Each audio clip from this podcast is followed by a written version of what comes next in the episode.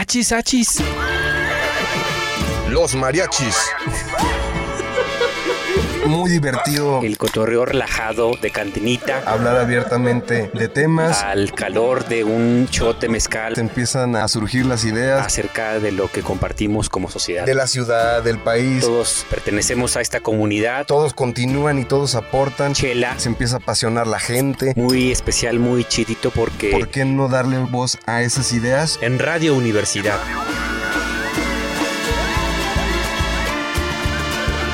Achis, achis. Los mariachis. Con Chuy Monsiváis. Con Poncho Méndez. 88.5. 91.9 FM en Matehuala.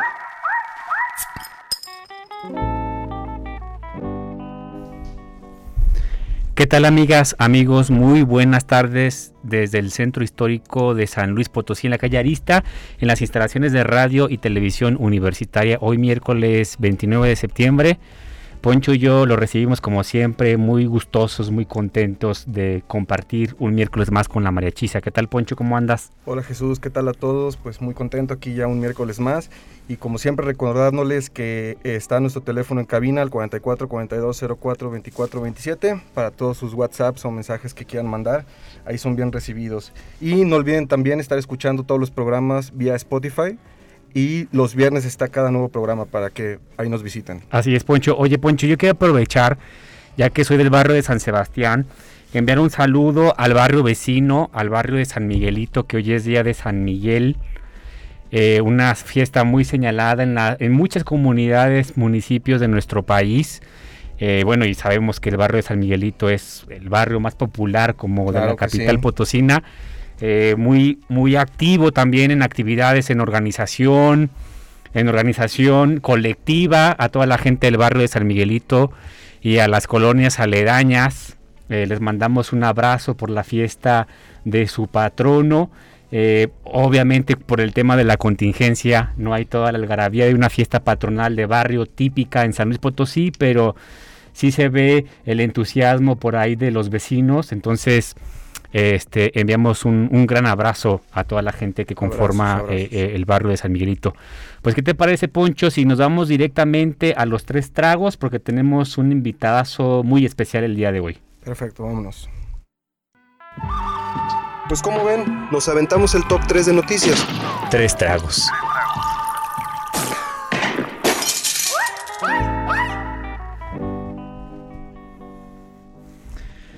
Poncho, pues eh, quiero compartir contigo y con toda la merechiza al invitado del día de hoy que va a entrar de lleno directamente en la sección Tres Tragos porque es una eh, eh, sección del día de hoy muy para el análisis político, para el análisis ciudadano. Así es. Estamos muy contentos de recibir hoy a la, en la marechiza a Juan Mario Solís Delgadillo.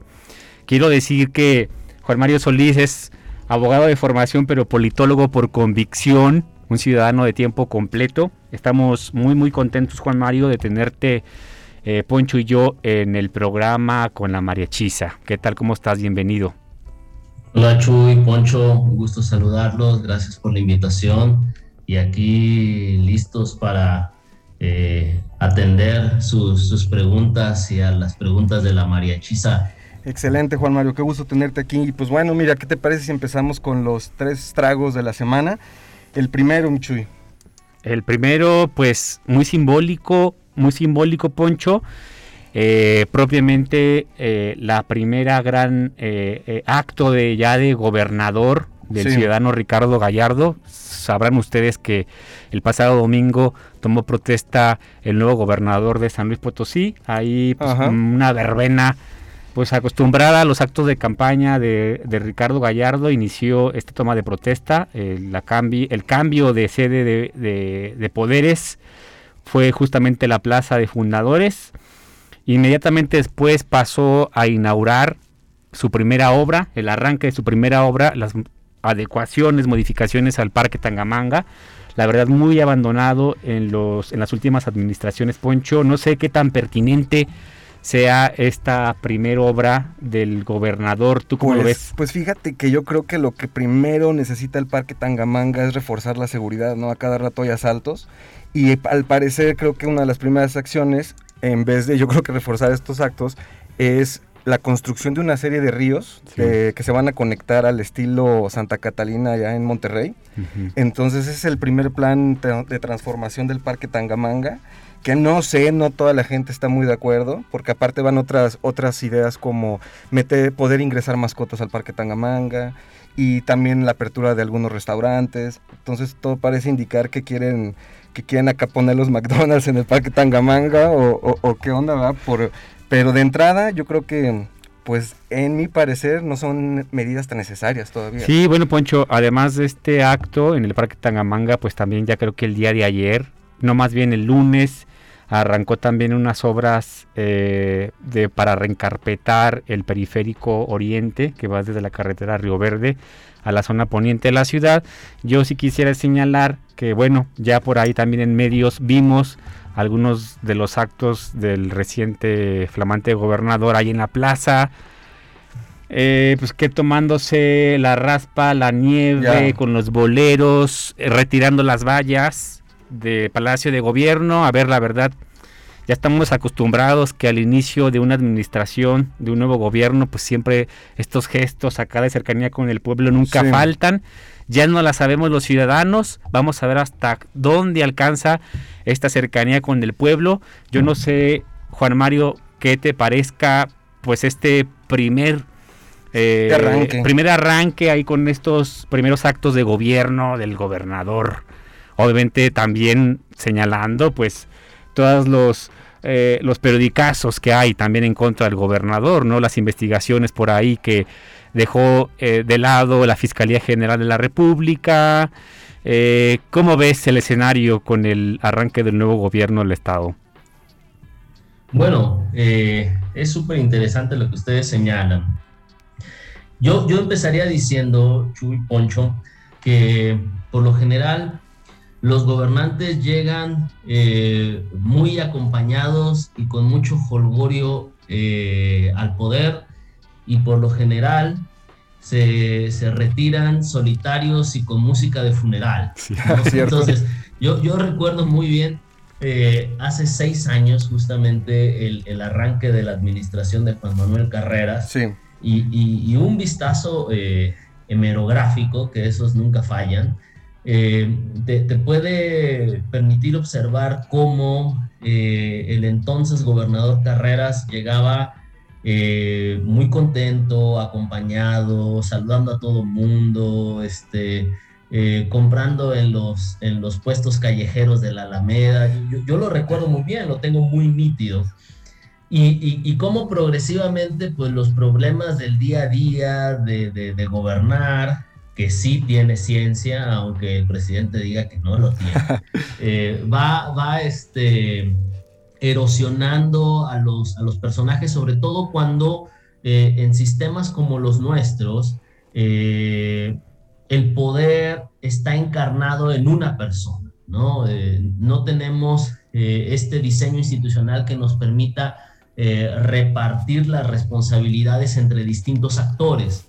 Nuestro sistema político, nuestra forma de gobierno, concentra mucho del poder de las ganancias, de las pérdidas políticas en, un personaje que ocupa la, punta de la pirámide del Estado. ¿no? Entonces, yo, yo veo que, no es distinto el hecho de que Ricardo Gallardo eh, llegue, como muchos otros gobernadores han llegado, pues con una luna de miel, incluso en la ciencia política hablamos de eso, la luna de miel de los gobernantes, y la luna de miel, pues bueno, también termina, ¿no? Eh, no creo sinceramente que las políticas más eh, oportunas en este momento sea la, rehabilitación o remoción o como sea que se le llame del Parque Tangamanga ni, del periférico. Creo que hay otros asuntos mucho más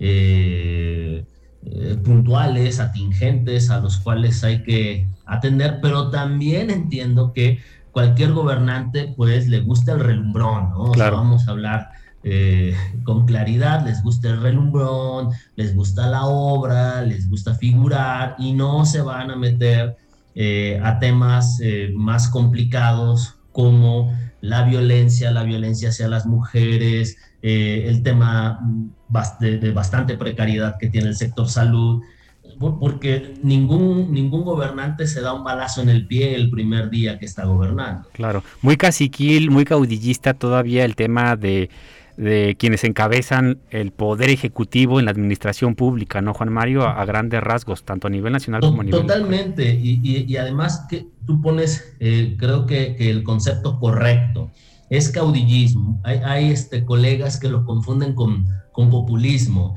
Eh, el populismo es otra cosa, ¿no? El populismo es un discurso que apela a eh, hablarle al pueblo sin intermediarios. No es el caso eh, de, Ricardo Gallardo. Ricardo Gallardo reproduce la, figura más clásica, quizás más genuina de la política latinoamericana, que es el, caudillismo. Y eso no lo estoy diciendo yo, lo, lo podemos consultar en, textos tan importantes como los de Alain Rouquier. Eh, hay un texto muy, muy singular en ese sentido que se llama A la sombra de las dictaduras. Y justamente Rouquier habla del caudillismo como un fenómeno cuya marca registrada es, es latinoamericana 100%, ¿no? Que, que, gira en torno a, las, a la figura de síganme los buenos, no los voy a defraudar, pero que, que tiene eh, una diferencia sustancial con, con, el populismo, ¿no? Eh, yo, yo veo a, Ricardo Gallardo, y esto no, no, tiene por qué ser ofensivo en absoluto, como el, típico eh, líder caudillista cuya fortaleza política dependerá de mantener contento al, electorado y, vigoroso su, su, su liderazgo en, las encuestas. Así es. Fíjate, Poncho, ahorita escuchando a Juan Mario también me vino a la cabeza las imágenes que habitualmente comparte también el presidente municipal electo. Eh, Galindo Ceballos, ahí lo he visto yo compartiendo las fotos, boleándose los zapatos, comprando garnacha en tequis, paseando los eh, perros, haciendo los perros, yendo al parque Tangamanga y luego escuchando esta reflexión de Juan Mario digo, güey, no mames, o sea, de verdad esta generación de políticos de los que hoy tenemos en México, de los que hoy tenemos en San Luis Potosí, siguen replicando el mismo manual cada tres años, cada seis años, y estas imágenes las vemos repetidas, ¿no? Pues es que le sigue funcionando, Michu, y ese es el problema. Sí, hombre, eh, la verdad como muy desafortunado que todavía no haya innovación, eh, al menos en términos del discurso político, eh, pero bueno, ojalá que sea esta primera impresión y podamos ir eh, viendo otras mejores cosas. Oye, pues fíjense que siguiendo con las desgracias, como decías, este Chuy, pues ha estado muy, muy en el tema esta semana también la designación de, pues de los cercanos a Gallardo, ¿no? De su gabinete y, y, de sus secretarios, etcétera. Y pues la que más saltó en la gente fue la designación de Rafael Aguilar, eh, alias el Chiquilín, mejor conocido como el porro número uno de San Luis, ¿no? Sí, hombre, fíjate que pues desafortunada eh, esta designación, sobre todo para una institución, histórico. Una institución también como muy importante en el tema de la preservación de la historia. Eh, de los potosinos y de México. esta semana también uno de nuestros invitados ah, con la marechiza, Oscar G. Chávez, incluso tuiteó señalando que fuera del doctor eh, Armando Soberville y del maestro eh, Tomás Gómez, ningún historiador potosino ha asumido una postura crítica sobre la designación del nuevo director del archivo histórico. Yo creo que, eh, pues más allá de estos compromisos políticos, también los ciudadanos, las ciudadanas deben asumir una posición crítica. Y es que sí, fíjate, o sea, ahorita el pretexto es, bueno, es que esto es en política, ¿no? Es el premio al, al, porro, al que queremos congelar, al que ya queremos que esté tranquilo, que no esté molestando, y lo designas ese lugar. Entonces yo creo que habla mucho más mal de, del gobierno al poner esa designación. ¿Por qué? Porque nos está queriendo decir que, que le manda lo peorcito, lo que menos le importa, para esa persona, ¿no? Y Entonces, pues eso es lo que, lo que significa el archivo histórico para esta designación, es lo que nos están diciendo. Totalmente, Poncho, y además, no dejando de lado, a mí me parece una cuestión fundamental, eh, la conformación de un gabinete paritario. que se había prometido, ¿eh? Sí, sí, sí. El gobernador se había comprometido en su etapa de gobernador electo a tener un gabinete paritario. Tenemos muy pocas, poquísimas mujeres. La mayoría de los secretarios son políticos reciclados de anteriores administraciones y en realidad creo que no es una cosa menor, pues, eh, tener perfiles eh, calificados al frente de cada una de las secretarías. Yo no sé cómo viste la conformación del gabinete, Juan Mario, ¿qué te pareció? Bueno, eh, como, como pueden recordar, nosotros eh, desde la División de Estudios de Posgrado de la Facultad de Derecho, al amparo de la maestría en estudios sobre la democracia y procesos electorales, eh, articulamos el Observatorio Electoral de, la Universidad Autónoma de San Luis Potosí para las elecciones eh, que, se celebraron en el mes de junio. Entre las cosas que, que, realizamos, pues fue hacer una exhaustiva revisión hemerográfica. ¿Por qué digo esto? Porque echando mano justamente de, ese enorme banco de datos de 5.463 notas que recopilamos en esas eh, semanas de campaña, podemos encontrar que el 8 de marzo, eh, Ricardo Gallardo, eh, en, en reuniones que sostuvo con grupos de mujeres, se comprometió no solamente a que el, gabinete fuera paritario, sino que incluso eh, iba a ser 70% de mujeres. Fíjate. ¿no? Además de que eh, en otro momento señaló que no solamente iban a ser mujeres, sino que la, el 50% de ese gabinete iba a ser eh, de jóvenes. Y, tristemente, eh, no, no, el gabinete que nos ofrece el gobernador Gallardo, pues no es ni una ni otra cosa, ¿no? Ni es de mujeres, ni es de jóvenes. Efectivamente, eh, estamos hablando de un reciclaje de eh, personajes que han estado vinculadas a la política estatal y municipal durante algún tiempo Ciertamente el gobernador tiene la, facultad de, nombrar discrecionalmente a las personas con las que quiere eh, trabajar eh, eh, su administración. Pero yo creo que el primer gran incumplimiento de, Ricardo Gallardo pasa precisamente por tener un gabinete que se aleja mucho a lo que había prometido a, las y los ciudadanos de San Luis Potosí. Pues como dicen por ahí, ¿no? O sea, eh, eh, nadie puede resistir un, una revisión hemerográfica y, Ricardo Gallardo pues no va a ser la excepción. No, muy bien, Juan Mario. Yo creo que has anotado algo que ha aportado la Universidad Autónoma de San Luis Potosí en este reciente proceso electoral. Creo que eh, es muy pertinente este comentario porque finalmente con este comentario cerramos para poder ya entrar directamente a la conversación que vamos a tener contigo, con, con María Chisa, y justamente tiene que ver con la ciencia política, cómo se hace la ciencia política, el papel, por ejemplo, también de los académicos, los investigadores que hacen ciencia política y cómo esta puede estar al servicio de las y de los ciudadanos. Así que, Poncho, nos vamos de lleno directamente a la sección acá entre nos.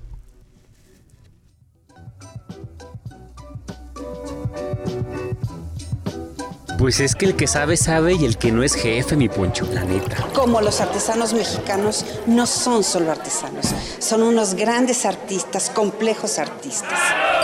Es aquella capacidad extraordinaria que tenemos cada uno de nosotros. Aquí pura finísima persona. Pero también no todo dato personal es un dato sensible. ¿Todo el mundo aprende exactamente igual y a todo el mundo le conviene aprender exactamente de la misma manera? No. Pero ya llegó la variedad. Continuamos con un correazo que se llama El Circo. Acá entre nos. ¡Márquele con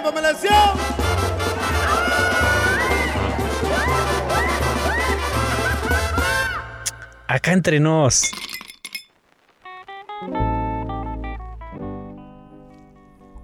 Bueno, Poncho, María Chisa, estamos muy contentos de recibir en cabina, aunque sea de manera virtual. Quiero decirles que nuestro estimado Juan Mario pues está echándose un mezcalito, bien contento, desde la comodidad de su casa. Este, ya estamos en procesos de negociación para, para lograr convencer a la directora de radio y televisión de tener nuestro mezcalito aquí en cabina, pero por lo tanto, ojalá que lo estés disfrutando, Juan Mario. Estamos muy contentos eh, de tener esta charla contigo. Yo quiero eh, decirles que la trayectoria académica de Juan Mario pues es amplia.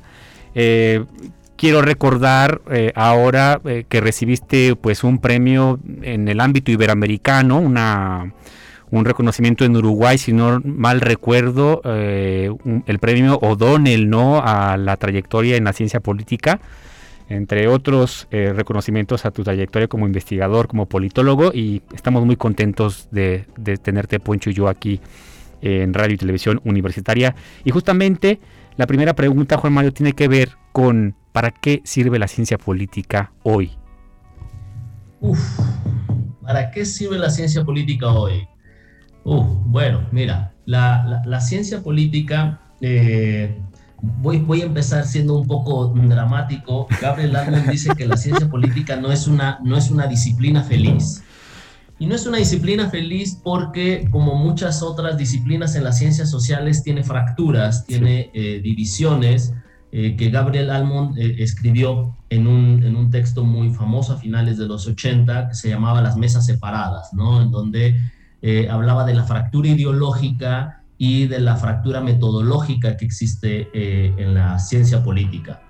Más allá de eso, eh, que es un, análisis que sigue siendo vigente en nuestra disciplina, creo que, que la ciencia política tiene una utilidad muy importante para la sociedad en cuanto permite a los profesionales de esta materia poder ayudar a las personas a, a pensar nuestros contextos políticos, a pensar en las soluciones colectivas a los problemas y a los desafíos que tenemos como, como comunidades y sobre todo a aprender a cómo se dirime el, el, poder político y cómo se puede incidir en el poder político para generar un cambio, eh, por supuesto, positivo para las mayorías, ¿no? En la ciencia política no creemos mucho en eso del bien común, eh, porque eh, siendo un poco realistas o empíricos, pues sabemos que las decisiones políticas no, no pueden beneficiar a todos por igual, ¿no? Pero sí creemos que las decisiones en política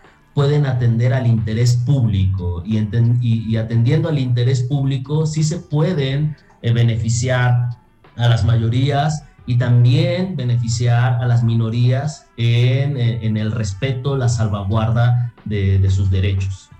Finalmente, Juan Mario, atendiendo esta reflexión, es una herramienta que le posibilita a la sociedad pensar y repensar. A veces cuando señalas, ahora que te estaba escuchando el tema de pensar, eh, las formas en cómo nos relacionamos, cómo resolvemos conflictos, eh, eh, en términos generales, ¿crees que la sociedad ha dejado de pensar, ya ni siquiera de repensar, Juan Mario? Hemos dejado de pensar la forma en la que nos relacionamos, cómo resolvemos los conflictos, cómo eh, ejecutamos proyectos. Pues fíjate que hace, hace unos años, yo les recomiendo, pueden buscar un, documental, Chuy, Poncho, brasileño que se llama Janela Alma, Ventana del Alma. Es un, es un documental en torno a la vista y lo traigo a colación justo a, tu pregunta por lo siguiente, Chuy. Eh, en ese documental aparece José Saramago, eh, que hacia los años 90 que se hace este, este documental decía, hoy como nunca la sociedad está más expuesta a eh, los insumos de comunicación, a los influjos de la comunicación. Estamos mejor comunicados que nunca, pero al mismo tiempo estamos más incomunicados que nunca. Justamente el hecho de tener tanto flujo de comunicación eh, hace que, que, la, que, las personas a veces estén más desinformadas que nunca, ¿no? Y él hacía esta, esta reflexión y decía que nuestra sociedad moderna, eh, eh, como nunca antes en la historia de la humanidad, se parecía a la, caverna de Platón, ¿no? Y, yo creo que eh, tantos estímulos que tenemos de, información por todos lados, redes sociales, etcétera, etcétera, hace que en realidad tengamos un enorme una enorme eh, desinformación y, también se, se, ha generado, infortunadamente, un, fenómeno como de pereza a pensar, ¿no? Eh, queremos que todo sea cómodo, que sea fácil, que, otro, que otros piensen por nosotros. Eh, y se ha creado también en la política esta idea de, pues bueno, para eso tenemos diputados y senadores, para eso les pagamos, son nuestros empleados. Y, hemos, hemos creado falsamente esta idea de que los políticos son nuestros empleados, eh, asumiendo ahora una relación de patrón-empleado y hemos desplazado la idea original de eh, la relación agente principal. Entonces, eh, sí hay una, infortunadamente, insisto, una, una pereza por pensar, por tener una vida cómoda, fácil y en donde creemos que pagando a otras personas tienen que resolver nuestros problemas y esto no necesariamente es así. Juan Mario, justamente en esto que señalas también ahora mismo me viene a la cabeza quiénes son propiamente los que hacen y, eh, eh, y, viendo desde la perspectiva a la ciencia política como un área del conocimiento, quién propiamente hace ciencia política. Yo a veces veo pues a muchos eh, comentócratas en redes sociales, pues atreverse ¿no? a esgrimir algunas reflexiones en torno a cuestiones como muy complejas, ¿no? Que no se definen. Y que nacen aparte muchas veces del hígado o del partidismo. Entonces, ¿cuál es el ángulo, el ángulo del que se toma la ciencia política para analizar estos, estos, estos fenómenos. Sí, Poncho, mira, como ya nos están diciendo en cabina que es el corte de la media hora, dejamos esta pregunta al aire para que Juan Mario eh, nos pueda compartir su respuesta y en dos minutos regresamos con, con tu reflexión, Juan Mario. Gracias, Chuy. Oye, carnal, ¿qué te estaba diciendo? Pues que ya regresamos.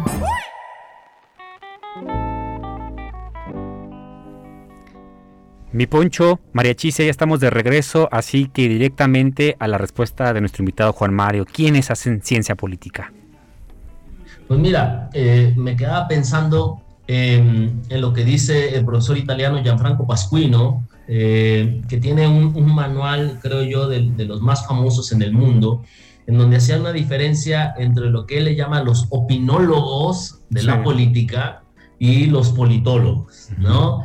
Dice, el, el, opinólogo pues puede ser cualquier persona que sin mayor formación teórica eh, tiene opiniones, tiene pareceres de lo que ocurre en la política y las expresa, ¿no? Y de esos por supuesto hay muchos.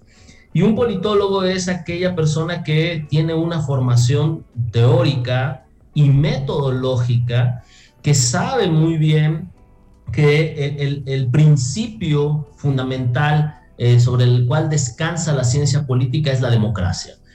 No se puede entender la ciencia política sin la democracia.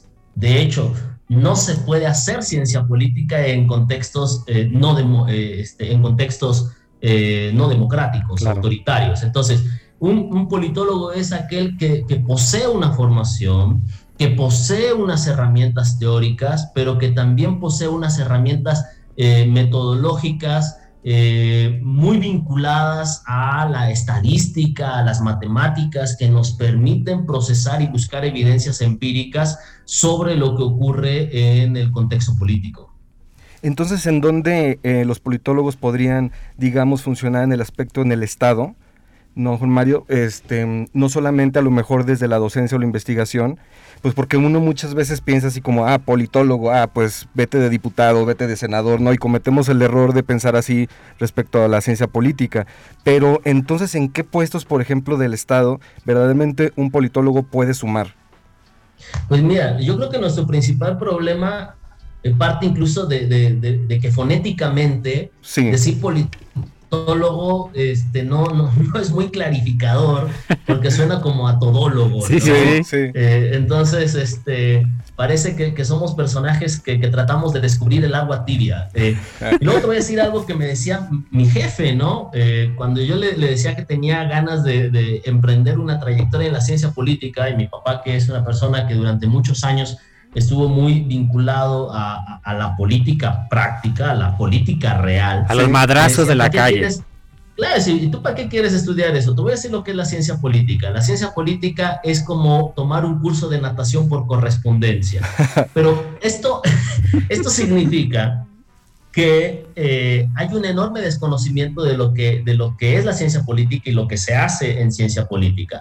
Muchas personas creen que cuando se habla de ciencia política, nosotros queremos eh, apropiarnos el monopolio del ejercicio político y pues, no hay nada más, eh, más falso que, eso, ¿no? La, ciencia política no, no es escuela para formar políticos.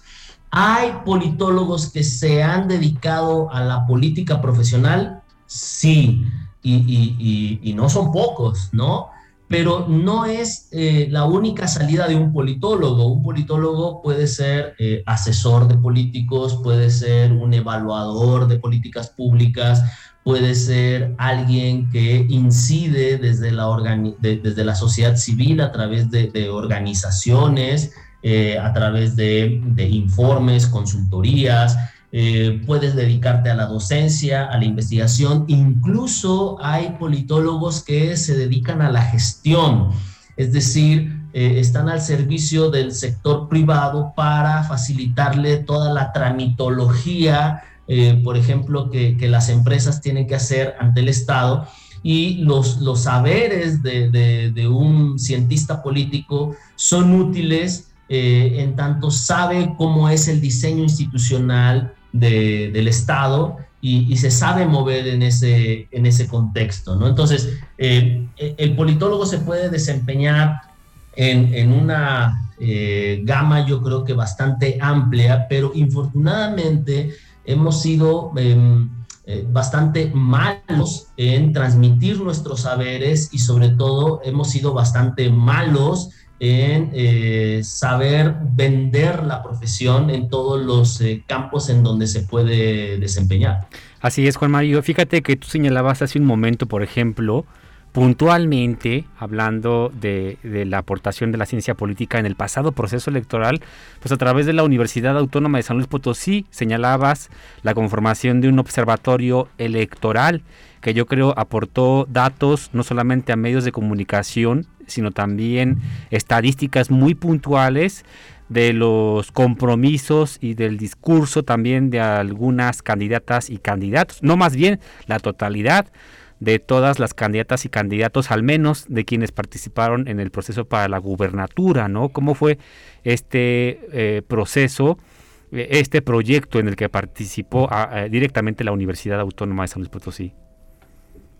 Fue una cosa muy interesante, es algo que a título personal tenía bastante tiempo eh, que quería realizar, las condiciones no se habían dado, pero yo, yo tengo que, ser muy sincero, eh, la apertura de, nuestro actual rector, el doctor Alejandro Cermeño, eh, posibilitó que, esto se, llevara a cabo, no tuvimos ningún tipo de, de trabas y, yo recuerdo mucho una reunión que, sostuve con el señor rector que decía, creo que eh, la institución es bastante madura eh, como para hacer frente a este tipo de, asuntos, ¿no? Eh, no tenemos por qué rehuir más de, temas que son importantes y sensibles para la sociedad. La universidad tiene algo que decir. Y bajo esa idea emprendimos el, el observatorio un observatorio que, que debe ser sincero, Poncho eh, nosotros teníamos pensado como que fuera de, demasiado académico, estructurado, sistematizado, que eh, se concentrara en hacer un gran banco de, de, los datos electorales del Estado desde el año 1985 hasta el año 2021 que nos permitiera construir indicadores clásicos de la ciencia política en su dimensión de los estudios de partidos y sistemas de partidos. Pero eh, una, una atenta recomendación que nos hicieron de la Rectoría es que pudiéramos hacer una, una, revisión de lo que ocurría eh, en el ámbito de los medios en torno a la campaña electoral y por eso nos dimos a la tarea con un grupo muy pequeño, muy pequeño, de decir la verdad. Eh, éramos seis personas, eh, dos profesores y cuatro estudiantes de licenciatura que eh, nos dimos a la tarea de religiosamente estar monitoreando ocho medios de comunicación y, creo que construimos un banco muy interesante de, de 5.463 notas en el periodo electoral eh, que está abierto a todo público a través de la página de la División de Estudios de Posgrado y que puede ser un material de insumo muy importante, no solamente por eh, el registro histórico que, representa, sino que a partir de ahí se pueden eh, extraer investigaciones muy importantes en el ámbito electoral para, para, el estado de San Luis Potosí. Fíjate qué qué, qué, importante, ¿no? Y qué fregón poder tener a la mano nosotros simples mortales esta información, pero ver el trasfondo y el estómago de los que tuvieron que echarse todo, todo este trabajazo que es, es horrible. mucho, sí, ¿eh? no, me imagino que no, te recomiendo estar ahí está la, periódicos. Ahí está una característica, ¿no? Que dicen los políticos. Sí, sí, claro. desarrollas un estómago de basurero impresionante. Claro. Oye, Poncho, no, muy cierto esto que dices y lo que señala Juan Mario, pero también me parece muy relevante esta reflexión inicial que, nos hizo Juan Mario en el tema pues de la apertura finalmente de la universidad. Por supuesto. Y de nuestra casa de estudios. Yo al principio del programa me quedaba pensando, híjole, pues estamos siendo muy francos con un análisis muy somero, muy general, por ejemplo, de un arranque de gobierno, ¿no? Yo, eh, y digámoslo, ah, eh, digámoslo abiertamente, ¿no? Hace un año yo creo que en cabina de radio y televisión no se daban las condiciones para poder señalar con toda claridad con toda eh, las sospechas, este, pues este sentimiento como de, de, reservas con respecto a un nuevo gobierno en turno y celebro que la universidad asume esa posición como bien lo, lo señala Juan Mario y que a través de los estudiantes, de las académicas, de los académicos y puntualmente eh, la ciencia política pueda dar información útil al servicio de, la sociedad. Creo que eso es sí, no puedo estar más de acuerdo, Este, Juan Mario, yo quisiera saber, eh, antes de que entremos a nuestra siguiente sección, que ya está aquí en línea, eh, René al tiro con las secciones, con las preguntas de la mariachiza, pues ¿Cuál es la posición finalmente de la ciencia política desde la academia, desde el conocimiento que se genera en las instituciones de educación superior en el país? ¿no? ¿Cuál es el desafío finalmente de los politólogos, de los investigadores que hacen ciencia política en las instituciones, en las universidades públicas de este país? Yo creo que sin duda es tener mayor incidencia en el espacio público. Eh, la ciencia política ha atravesado eh, muchos estadios eh, que, cuando escuchamos a los grandes decanos que aún viven en la ciencia política, te dicen, mira, en los años 70 no existían muchas asociaciones nacionales de ciencia política, casi no había congresos de ciencia política, casi no había revistas de ciencia política eh, y hoy tenemos asociaciones, incluso asociaciones regionales, europeas, latinoamericanas, tenemos congresos, tenemos revistas, eh, tenemos carreras, tenemos posgrados, tenemos este, un crecimiento muy significativo, pero creo, a título personal, que lo que nos está faltando todavía a la ciencia política es eh, mayor visibilidad, mayor impacto en la, sociedad, en la, en la real política, como, como se dice por ahí, ¿no? Yo creo que, nos falta tener un poco más, sobre todo en contextos como el nuestro en San Luis Potosí, en donde eh, la ciencia política eh, ha dado pasos importantes, sin duda, pero a tumbos todavía con muchas resistencias, no hay una carrera de ciencia política eh, como tal en, San Luis Potosí, a pesar de que ya tenemos posgrados como la maestría en gobierno, como la maestría en estudios eh, sobre la democracia, como la maestría en análisis político del Colegio de San Luis.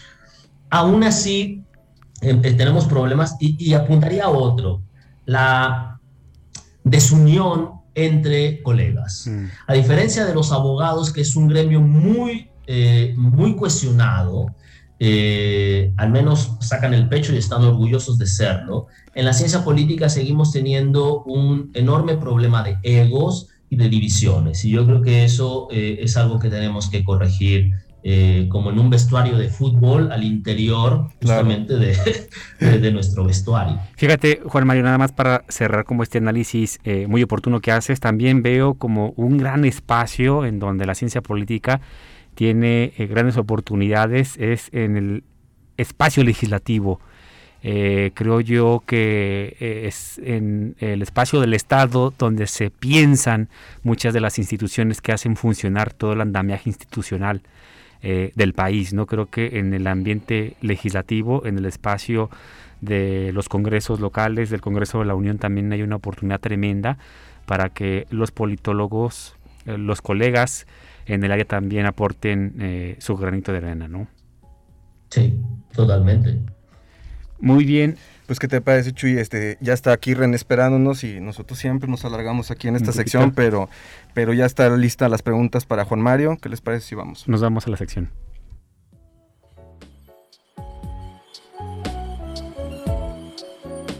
Oye, oye, Michuy, ¿qué anda diciendo la raza de esto? Si te vienen a contar. Pues ya sabes cómo es la banda, mi poncho. No tiene pelos en la lengua.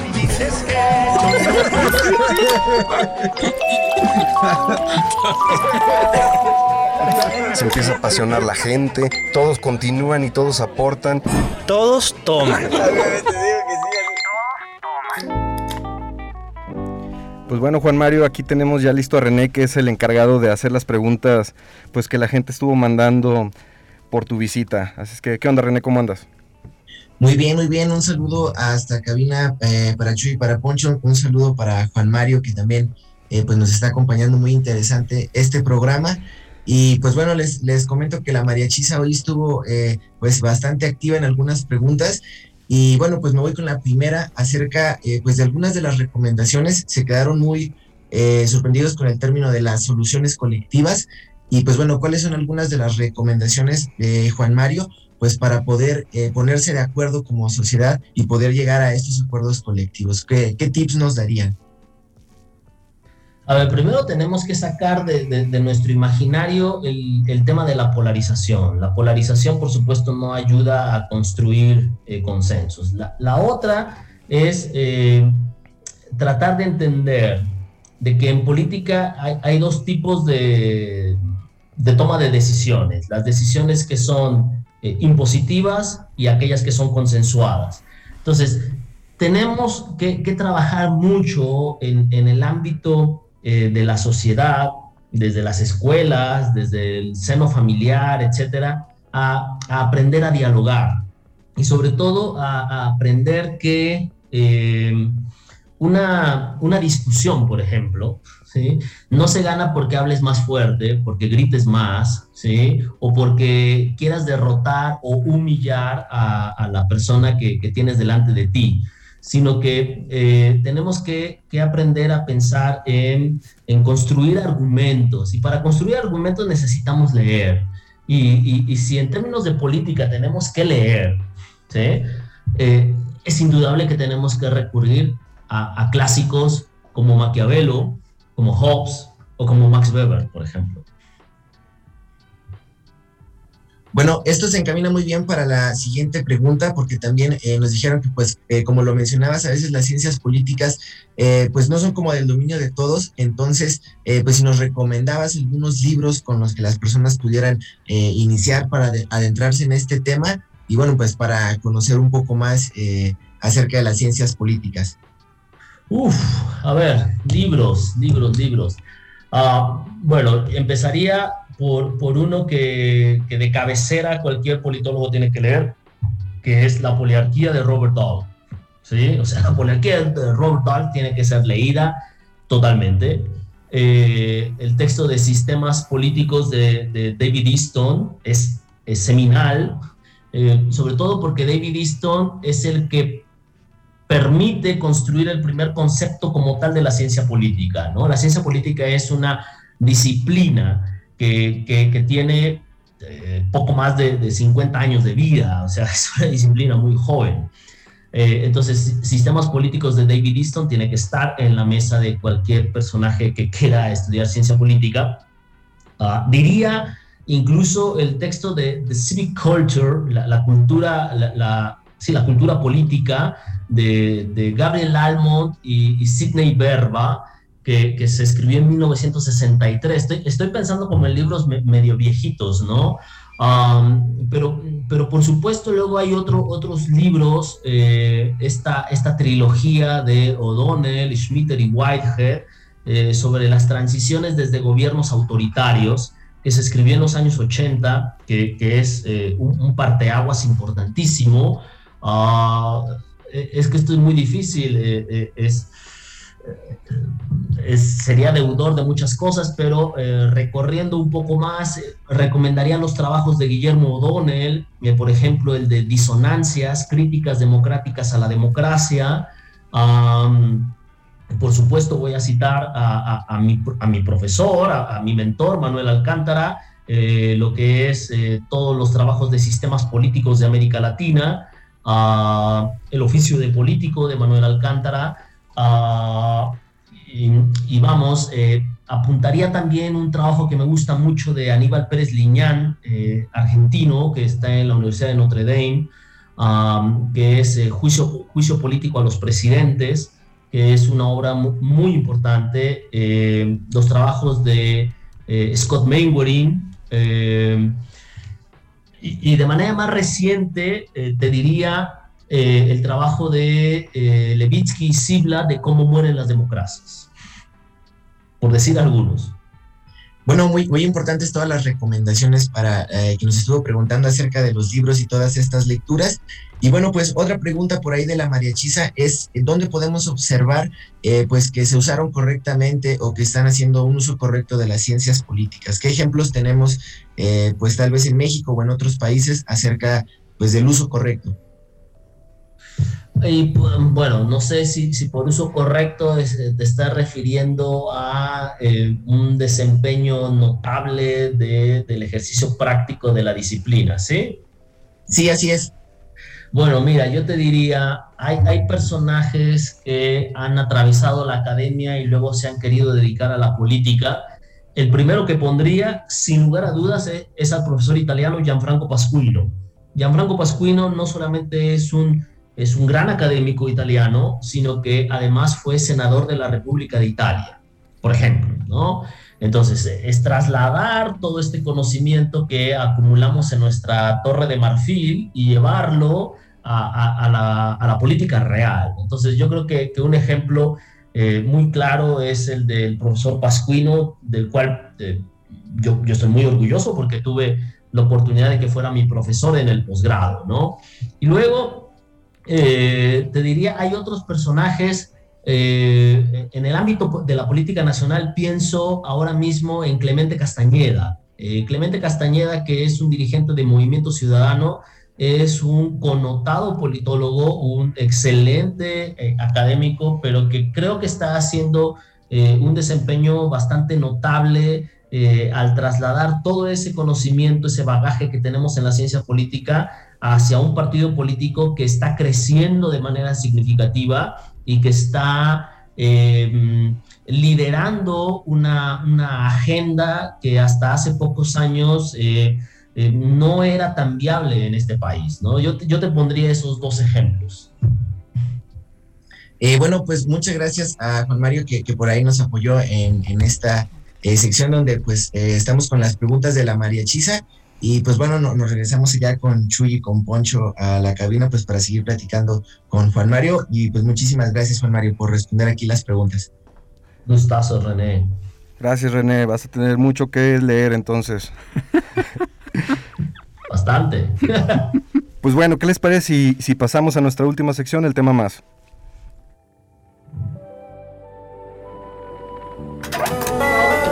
Entonces, ¿qué, Michui? ¿Nos echamos la última?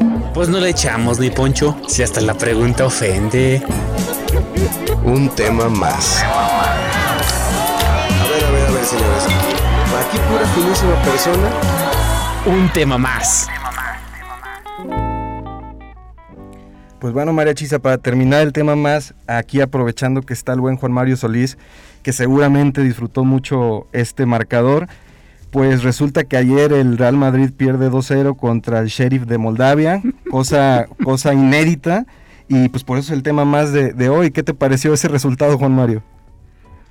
Eso me encanta. Me encanta primero que pierda el Madrid. Digo, porque es colchonero, ¿no?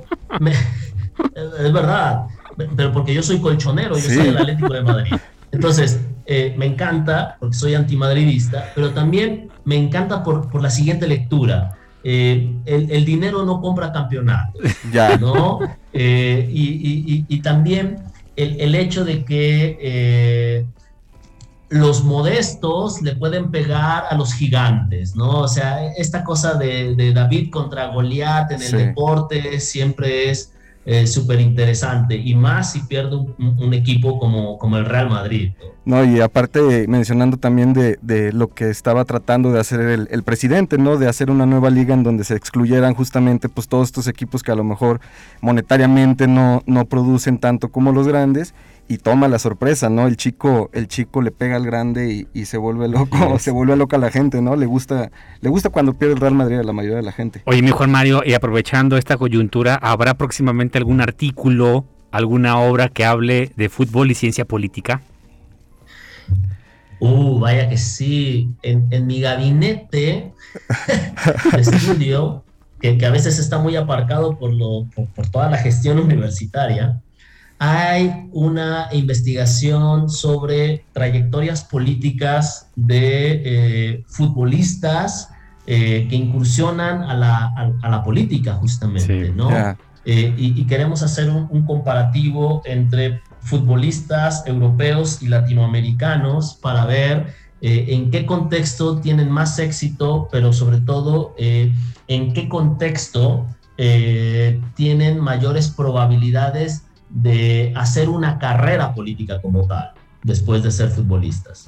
¿Ustedes creen que alguno de los que ya se han dedicado aquí en México, este futbolista, fu- futbolistas a la política, sí la haya armado en política? Oye, pues Cuauhtémoc Blanco, yo no, No, sé qué... definitivamente él no es el ejemplo, ¿no? Es- No, definitivamente no. Eh, Claro, pero a ver, tenemos ya, ya exfutbolistas que son, que son presidentes, ¿no? O sea, pienso en George Weah en, en África, ah, pero por supuesto hay otros personajes que han entrado a la política en Europa, por ejemplo, Andriy Shevchenko, ah, y en, en- en América Latina pienso en, en Bebeto, pienso en Romario, eh, o sea, hay, hay, hay un- una playa de, de- de futbolistas que luego ingresan a la política que por supuesto no, no todos tienen la- las mismas capacidades para desarrollar una trayectoria en este, en este oficio que por supuesto no es fácil, ¿no? Así es. Pues Juan Mario, muchísimas, muchísimas gracias por estar aquí en el programa. Este, ya nos están acabando el tiempo. Así es. Pero, pues, Chuy, algún la, la comentario verdad, final. Poncho, pues decir que hemos disfrutado muchísimo esta conversación en la distancia cantinera con Juan Mario que se echó Así sus es. mezcales.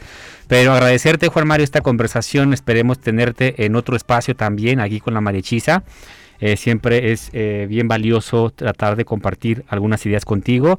Agradecemos a René que estuvo también en la sección eh, Todos Toman y Poncho, la verdad muy contentos de haber desarrollado el programa del día de hoy. Les recordamos que nos vemos todos los miércoles en punto a las 5 de la tarde y el programa de hoy estará en Spotify. El viernes. eh, el viernes eh, en. Spotify. Pues muchísimas gracias Poncho, gracias a la. Gracias, Chuy. Gracias, Juan Mario. Hasta luego. Un abrazo. Achis, achis. Los mariachis. Muy divertido El cotorreo relajado de cantinita hablar abiertamente de temas. al calor de un shot de Te mezcal empiezan a surgir las ideas acerca de lo que compartimos como sociedad. de la ciudad, del país. Todos pertenecemos a esta comunidad. Todos continúan y todos aportan. Chela, Se empieza a apasionar la gente. muy especial, muy chidito porque ¿Por qué no darle voz a esas ideas? en Radio Universidad